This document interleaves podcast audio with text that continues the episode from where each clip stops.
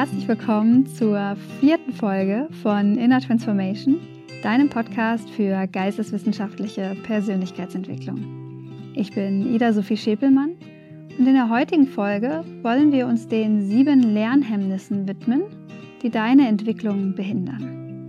Ich hatte ja in der vorletzten Folge erzählt, dass ich jetzt eine Reihe veröffentlichen möchte zu den Potenzialen von Meditation. Das möchte und werde ich auch tun. Aber jetzt wollte ich erstmal eine ganz konkrete Coaching-Folge veröffentlichen. Und bei mir, wenn ihr bei Instagram mir folgt, habt ihr es schon gesehen, es kam auch schon der erste Folgenwunsch rein. Und zwar zu dem Potenzial von Loslassen und Trennung.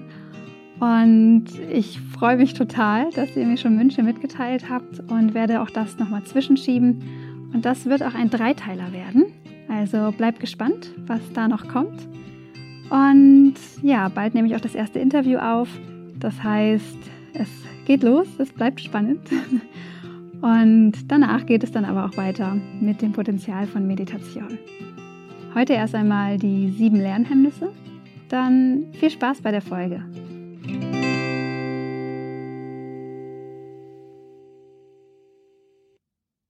Hallo ihr Lieben, herzlich willkommen bei der Folge Die sieben typischen Fehler, die Entwicklung verhindern. Ich spreche heute über sieben Lernhemmnisse, die Peter Senge, ein Organisationsentwickler und Systemforscher aus den USA, veröffentlicht hat. Und zwar hat er ein Buch geschrieben, was ein, ja, ein Klassiker ist in der Management-Theorie. Und ich möchte euch aber mal zeigen, dass die Sachen, die aus dem Management äh, bekannt sind, sich auch sehr gut für die Persönlichkeitsentwicklung eignen. Das heißt, Peter Senge beschäftigt sich damit, warum wir immer wieder die gleichen Fehler machen und was wir dagegen tun können. Und sieben dieser typischen Fehler möchte ich heute mit euch teilen. Der erste typische Fehler ist, dass wir uns zu sehr mit unserer eigenen Arbeit identifizieren, anstatt das große Ganze zu sehen. Ich hatte da mit einer Freundin mal drüber gesprochen und bei ihr hat sofort Klick gemacht und sie meinte, ja, ganz typisch auch äh, in der Kindererziehung. Und zwar, wenn du deinem Kind etwas Gutes tun möchtest und ähm, dann, dann gibst du ihm vielleicht Obst und Gemüse. Aber vielleicht kriegt dein Kind auch im Kindergarten vormittags Obst und Gemüse und nachmittags bei Oma und Opa auch nochmal Obst und Gemüse. Dann habt ihr zwar alle das Beste im Sinn gehabt, aber am Ende des Tages hatte dein Kind nur Obst und Gemüse. Und vielleicht möchtest du deinem Kind auch noch etwas ausgewogener und auch Getreide zukommen lassen, etc. pp. Und dementsprechend ist es zwar nicht falsch, was die einzelne Person gemacht hat. Wenn wir aber zu sehr uns nur auf unsere eigene Tätigkeit fokussieren, dann verlieren wir den Zusammenhang mit den Tätigkeiten, die andere Menschen ausführen. Das heißt, es ist ganz wichtig, über den Tellerrand zu blicken und dadurch auch das große Ganze im Blick zu behalten. Statt also sich mit seiner eigenen Arbeit, seiner eigenen Tätigkeit zu identifizieren, sollten wir uns lieber mit dem Zweck oder mit dem Ziel, warum wir etwas tun, verbinden, um so flexibel zu bleiben und Verantwortung übernehmen zu können und das Handeln gegebenenfalls anzupassen. Ein zweiter ganz typischer Fehler, der Entwicklung und Lernmöglichkeiten verhindert, ist die Schuld zu häufig bei anderen zu suchen. Auch das resultiert so ein bisschen aus der Identifikation mit dem, was man immer selbst tut. Es wird vielleicht zu wenig über den Tellerrand geblickt und dadurch die Komplexität von Sachen nicht erkannt und vielleicht auch nicht ja, die komplexen Zusammenhänge, die Zusammenhänge, die auch hinter einem Fehler stehen, nicht erkannt. Wenn ich dann vielleicht die Fehler bei anderen suche, so, ja, nee, aber die Person, die hat das jetzt falsch gemacht, weil die macht das nicht so, wie ich es gedacht habe, dann kann das zwar gut sein, dass die andere Person auch eine Teilschuld hat oder vielleicht sogar die ganze Schuld, aber dieser Blick verhindert, dass ich das Entwicklungspotenzial bei mir selbst sehe.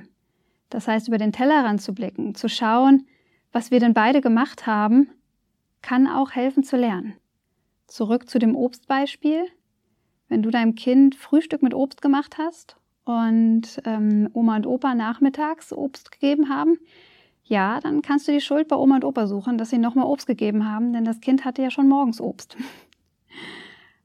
Aber du kannst deinem Kind morgens auch was anderes geben. Müssen wir die Schuld immer bei anderen suchen? Vielleicht ergibt das sehr viel Sinn, dass ähm, Oma und Opa nachmittags Obst gegeben haben, weil sie gerade ganz viel Fallobst im Garten haben. okay, meine Beispiele werden immer besser. Zu schauen, wie die komplexen Zusammenhänge sind und wo das Entwicklungspotenzial bei einem selbst liegt, anstatt nur darauf zu achten, okay, was haben denn vielleicht die anderen falsch gemacht, das kann auch Entwicklung verhindern, weil du kannst nicht für andere lernen, aber du kannst für dich selbst lernen. Das heißt, bei sich selber nachschauen, gucken, wo ich mich entwickeln kann und wo ich auch in ein, in ein großes Ganzes mit hineinwirken kann, auch wenn die Schuld bei anderen liegt. Auch das ist ein großes Potenzial für Entwicklung. Das dritte Lernhemmnis ist zu offensiv, zu aggressiv gegen einen Gegenspieler oder gegen eine Situation anzugehen. Vielleicht kennst du das, dass du viel herumgeschubst wirst und jetzt gerne die Sachen selbst in die Hand nehmen möchtest, gerne proaktiv sein möchtest, dich nicht länger reagierst auf die, auf die widrigen Umstände. Das Problem ist, dass du dich dadurch weiterhin auf die andere Person, auf die Situation fokussierst. Das heißt, du reagierst weiterhin nur energieintensiver, weil du jetzt noch äh, vorne aufkommen möchtest. Jetzt möchtest du das, die Zügel in die Hand nehmen, aber letzten Endes dreht sich alles trotzdem nur genau darum, um deinen Widersacher, um die Person, die dir vielleicht voraus ist. Und ich habe da heute Morgen bei Instagram erst einen ganz ähm, ja, einen spannenden Satz aus einem TED Talk gelesen dass wir auch, je mehr wir versuchen, von einem Problem davonzurennen, wir trotzdem mehr hineinrennen. Das heißt, aus diesem Kreislauf aussteigen. Dort liegt das wirkliche kreative Potenzial. Suche die Hebelwirkung. Schau einmal, geh in die Ruhe, in die Passivität, wie in der letzten Folge schon erwähnt. Schau einmal, was in dieser Situation das wirklich angemessene Handeln ist. Anstatt dich ähm, ja in der Reaktion oder in dieser vermeintlichen proaktiven doch Reaktion doch im Hamsterrad abzumühen und weiter in diesem Kreislauf zu bleiben, sondern tritt einmal heraus. Auch das ist ein ganz wichtiger Stellhebel für Lernerfahrung und für Entwicklung. Das vierte Lernhemmnis ist, dass wir dazu neigen, uns auf Ereignisse zu fokussieren. Der rote, leuchtende, springende Alarmknopf. Und das Problem daran ist, dass Ereignisse seltenst überraschend und ohne Vorgeschichte kommen. Vielleicht kennst du das aus Beziehungen. Eine Trennung geschieht selten über Nacht. Und wenn wir uns jetzt nur auf Ereignisse fokussieren, oh, ähm, das ist passiert oder das wurde gesagt und jetzt müssen wir das dementsprechend handeln, das ignoriert all die kleinen Steinchen, die schon zu diesem Ereignis geführt haben. Das heißt, die komplexen Zusammenhänge müssen im Blick behalten werden die langfristigen Entwicklungen, die zu diesem Problem erst geführt haben, anstatt immer nur auf ein, auf ein Ereignis zu reagieren. Also ihr seht schon bei der Entwicklung, bei den Lernhemmnissen geht es ganz viel darum, nicht zu reagieren, sondern aus so einem Kreislauf rauszutreten, einmal zu schauen, was geht hier eigentlich vor sich. Es lässt sich somit also auch sehr gut an das Potenzial von äh, Passivität ansetzen. Das nächste Lernhemmnis ist der Fokus auf Dramatisches. Auch das schließt dann das ähm, Lernhemmnis von davor sehr gut an. Der rote, leuchtende, springende, quiekende Alarmknopf, der sagt, Achtung, Achtung, Achtung, jetzt passiert hier was ganz Dramatisches, du musst reagieren. Ja, da müssen wir reagieren, das stimmt. Aber das Problem ist, es gibt auch schleichende Prozesse, die nicht so leuchtend springend daherkommen. Und dafür gibt es ein ganz tolles Beispiel, es ist ein bisschen makaber, aber ähm, ich finde es einfach sehr, sehr verdeutlichend. Und zwar das Bild vom kochenden Frosch. Wenn man einen Frosch in einen kochenden Topf setzt, dann wird er sofort wieder hinausspringen. Denn das Wasser ist heiß, das ist gefährlich, Alarm, Handeln, ciao. Wenn du den Frosch allerdings in ganz angenehm warmes Wasser setzt, dann sieht er die Gefahr nicht, jetzt wieder gehen zu müssen und bleibt sitzen. Es ist ganz angenehm hier, hier kann ich ein bisschen chillen, das warme Wasser genießen. Und jetzt stellen wir diesen Topf ganz langsam an und lassen das Wasser ganz langsam heißer werden. Es wird der Moment kommen, wo der Frosch merkt, uh, jetzt, jetzt wird es hier doch ein bisschen heiß, jetzt wird es hier doch ein bisschen gefährlich, aber er hat einfach nicht mehr die Kraft, aus dem Topf herauszuspringen weil die Zeit in dem heißer werdenden Wasser ihn bereits so geschwächt hat. Und das ist das Lernhemmnis Nummer 5, dass der ausschließliche Fokus auf Dramatisches den Blick verschließt vor all diesen subtilen, schleichenden Prozessen, die ebenso gefährlich sind, weil wir sie viel schwieriger wahrnehmen können. Dazu passt auch das Lernhemmnis Nummer 6, und zwar das Wirkungen unseres Handelns woanders und später auftauchen. Wir kennen das vielleicht aus dem Klimawandel. Der Klimawandel wirkt sich vor allem auch auf nachfolgende Generationen aus. Und auch der Anstieg des Meeresspiegels ist zwar von unserem Handeln beeinflusst, wir nehmen ihn aber vielleicht nicht gerade in unserem Vorgarten wahr. Das heißt, diese Trennung von unserem Handeln und der Wirkung, dass sie sich woanders und später entfaltet, erschwert für uns Entwicklung und aus unserem Handeln zu lernen. Und gerade das ist aber wichtig für Persönlichkeitsentwicklung. Ihr kennt das vielleicht aus dem Life-Coaching. Trial and Error, probier's, aufstehen, lernen, weitermachen, Erfahrung sammeln. Nur so kannst du lernen. Aus Fehlern kannst du lernen. Das stimmt alles. Das Problem ist, dass wir ganz häufig aus unseren Erfahrungen nicht lernen, weil wir den Blick da gar nicht drauf legen.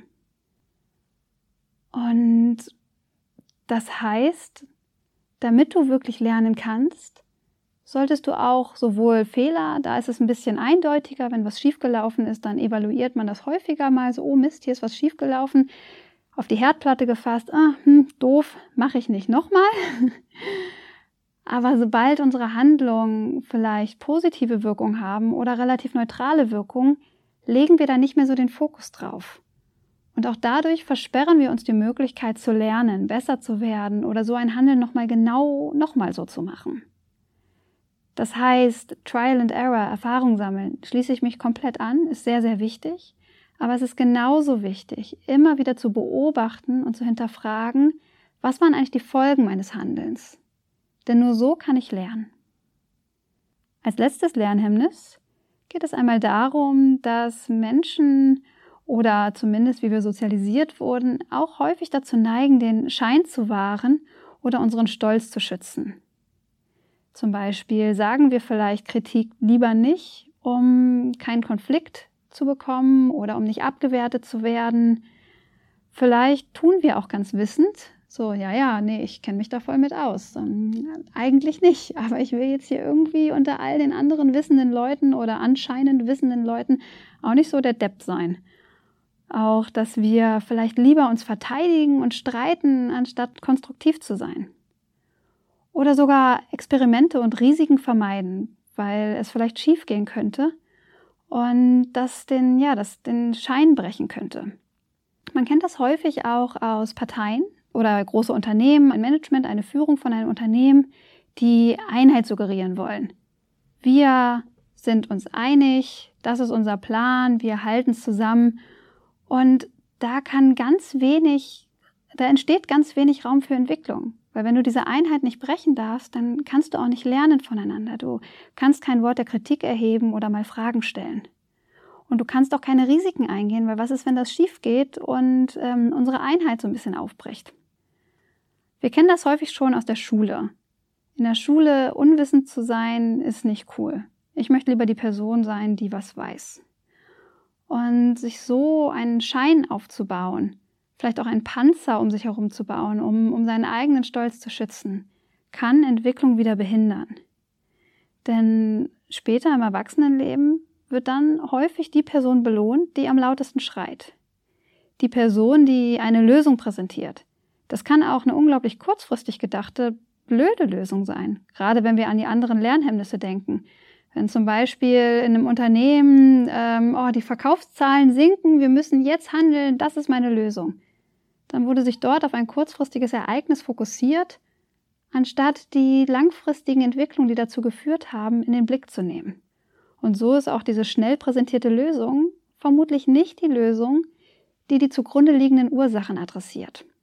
Wenn wir aber den Schein wahren wollen, unseren Stolz schützen wollen, dann präsentiere ich vielleicht lieber schnell eine Lösung, anstatt die Person zu sein, die erstmal experimentieren möchte, die es noch nicht weiß, die vielleicht erstmal andere Personen fragen will, die vielleicht selbst eine Frage stellt, weil das erstmal vielleicht uneinig wirkt oder unwissend. Aber gerade dieses Fragenstellen, der konstruktive Dialog, gerade das ist es, wovon wir lernen, wo wir auch das Potenzial der Gruppe entfalten können, denn wir alle wissen verschiedene Dinge. Und zusammengenommen verhindern diese sieben Lernhemmnisse Lerngeist und auch Entwicklungspotenzial. Wie am Anfang schon erwähnt, hat Peter Senge diesen, diesen Text für das Management geschrieben. Aber ich finde, es lässt sich auch sehr gut auf die Persönlichkeitsentwicklung beziehen. Denn wo immer wir in sozialen Gruppen zusammen sind, in einer Familie, in einer Beziehung, in einer Freundschaft, überall dort sind Menschen zusammen und es darf gelernt und es darf sich entwickelt werden. Das heißt, ja, ich würde mich freuen, wenn ihr diese Lernhemmnisse im Kopf behaltet, um so eure Entwicklung zu fördern. Ich fasse sie noch einmal ganz kurz zusammen. Nummer eins: Die zu starke Identifikation mit der eigenen Tätigkeit anstatt die komplexen Zusammenhänge zu sehen und das Teilhaben anderer Personen. Daran schließt auch Lernhemmnis Nummer zwei an, die Schuld bei anderen zu suchen, anstatt den Blick auf das eigene Entwicklungspotenzial zu richten.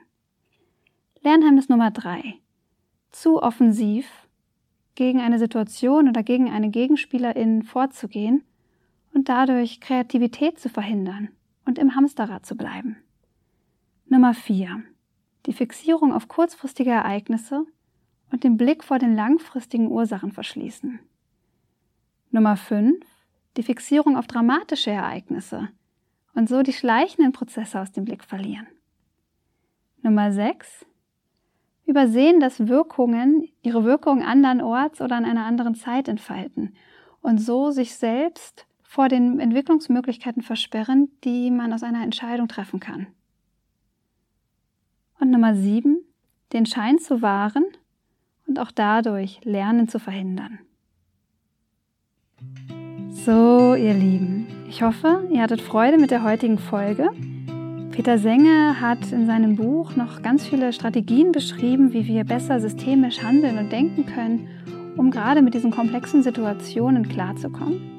Wenn dich das interessiert, dann lass mir gerne ein Abo da. Ich werde bestimmt mich häufiger nochmal mit diesem und mit anderen AutorInnen beschäftigen. Und auch in der nächsten Folge der Reihe Potenzial von Passivität wird es um systemisches Denken gehen und Peter Senge auch ein Teil der Quellen für die Folge bilden. Dann hoffe ich, du konntest viel mitnehmen für deine Persönlichkeitsentwicklung und die Gestaltung deiner Beziehung.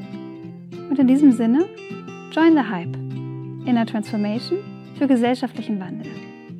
Mach es gut und bleib kritisch. Deine Ida.